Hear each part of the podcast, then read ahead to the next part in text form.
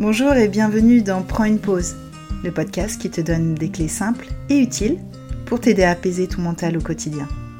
Je suis Lubna, sophrologue et praticienne en breathwork, et je suis convaincue qu'en s'autorisant un vrai temps de pause pour soi dans sa journée, nos idées sont plus claires, notre énergie retrouvée et notre expansion au rendez-vous.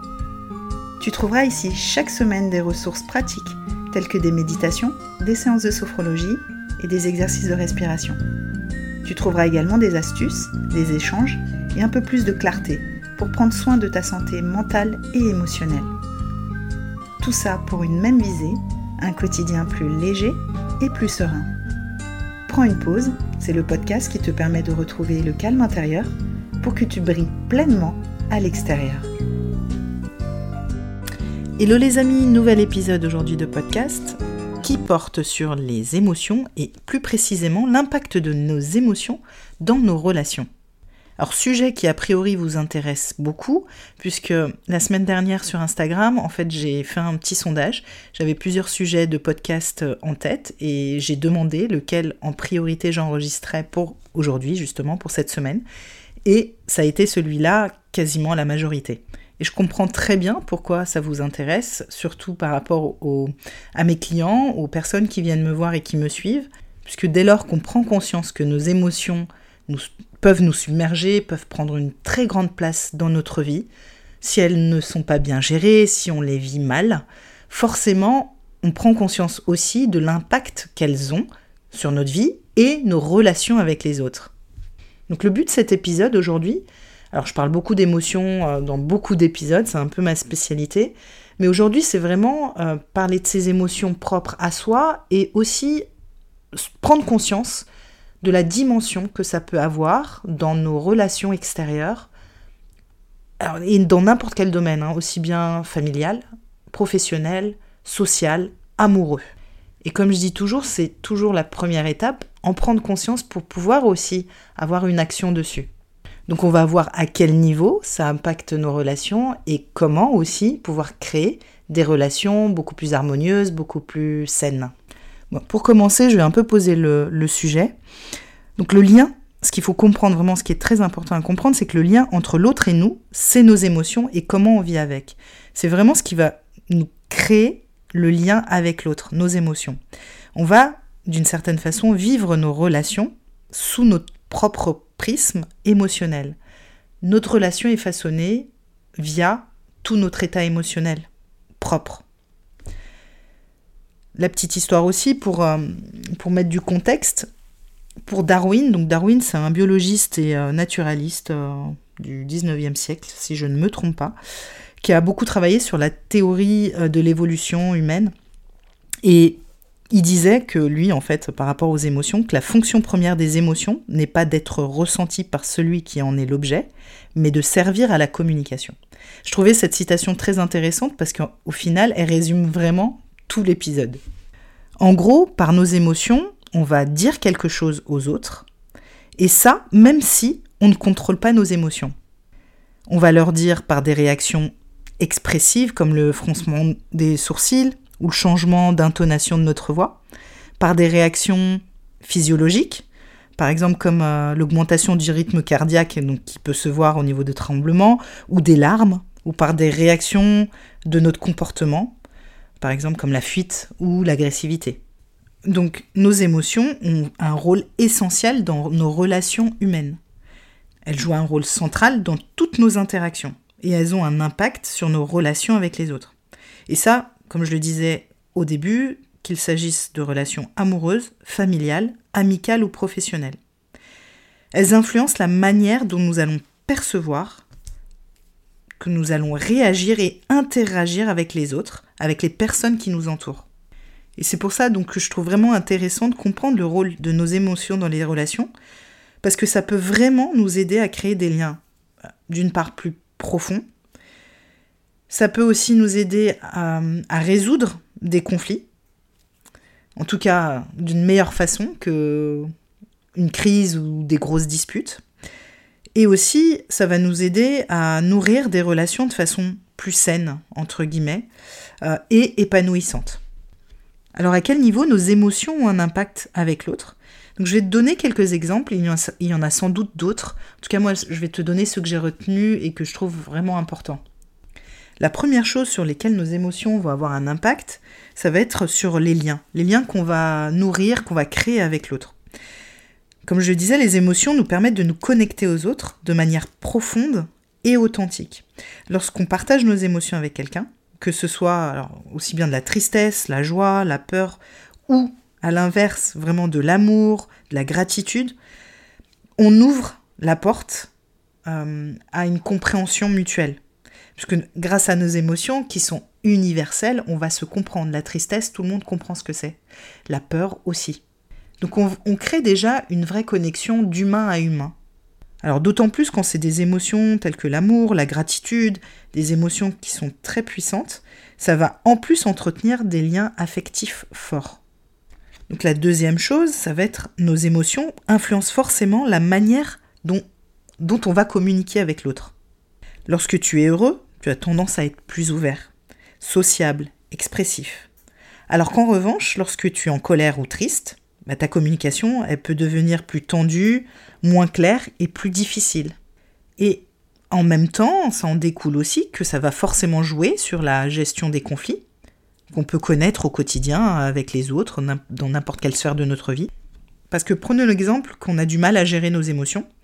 Bah, des désaccords qu'on peut connaître quotidiennement eh ben, peuvent vraiment dégénérer plus facilement en disputes, voire en grosses disputes.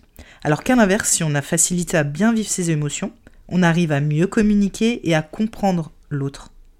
Donc là, on touche un point très crucial par rapport à l'impact de nos émotions avec euh, nos relations, dans nos relations et avec l'autre. C'est que nos émotions, elles sont vraiment au cœur des conflits relationnels. Parce que avec nos émotions, on va avoir des malentendus, des réactions impulsives et des comportements qui sont bien souvent irrationnels par rapport à la situation. Et donc, tu as bien compris que, au mieux, tu vivras tes émotions, tu arriveras à mieux les gérer, et au plus, bah, en période de conflit, tu arriveras à rester calme, à utiliser la communication qu'on dit non violente, pour pouvoir justement résoudre les désaccords de manière plus constructive. Parce que ce que j'aime dire, c'est que le conflit n'est pas à éviter, et bien au contraire, ah, le conflit, quoi, le désaccord en tout cas, est toujours très constructif. On ne peut pas être d'accord tout le temps. Et au contraire, c'est en, étant en désaccord qu'on peut avancer, euh, ouvrir aussi un peu plus son esprit, euh, s'élever en conscience.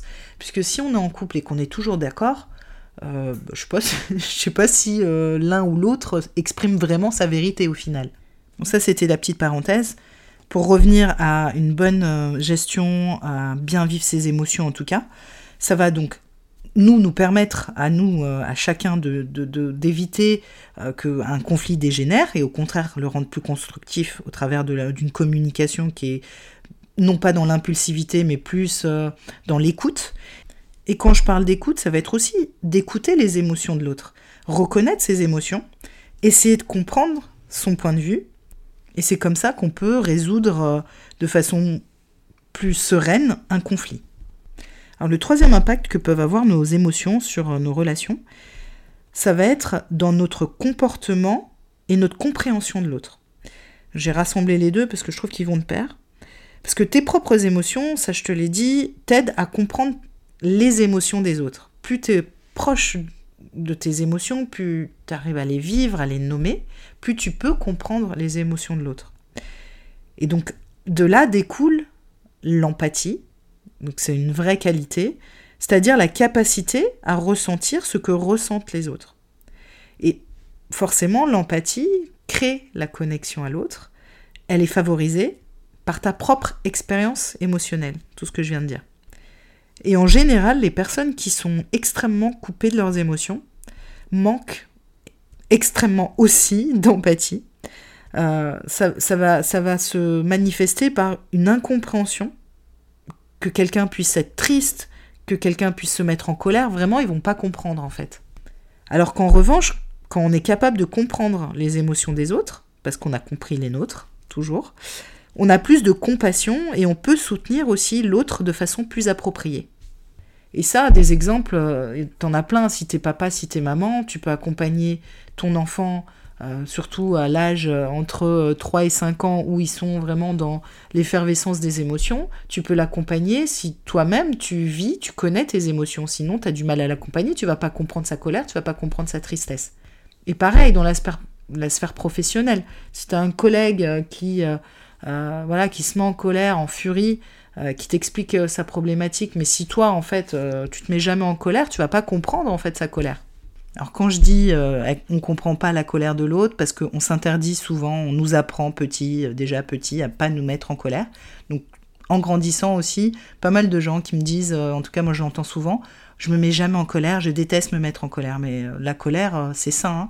Donc quelqu'un qui se met pas en colère, bon, c'est pas tout à fait normal, mais en tout cas si déjà on n'accepte pas la colère en soi, effectivement on peut pas comprendre la colère de l'autre. Surtout que la colère, c'est vraiment, ça vient poser des limites par rapport à quelque chose qui n'a pas été respecté hein, pour l'autre.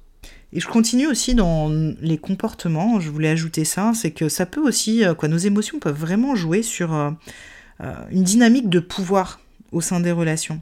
Par exemple, des, émotions telles que la jalousie, l'inquiétude, ou même, alors c'est pas une émotion, mais une espèce de manipulation émotionnelle, quand, surtout avec la culpabilité par exemple, va vraiment influencer notre façon d'agir, nos comportements dans notre relation. Et ça, ça peut être à tout niveau. c'est vrai qu'on retrouve ça beaucoup euh, dans les couples.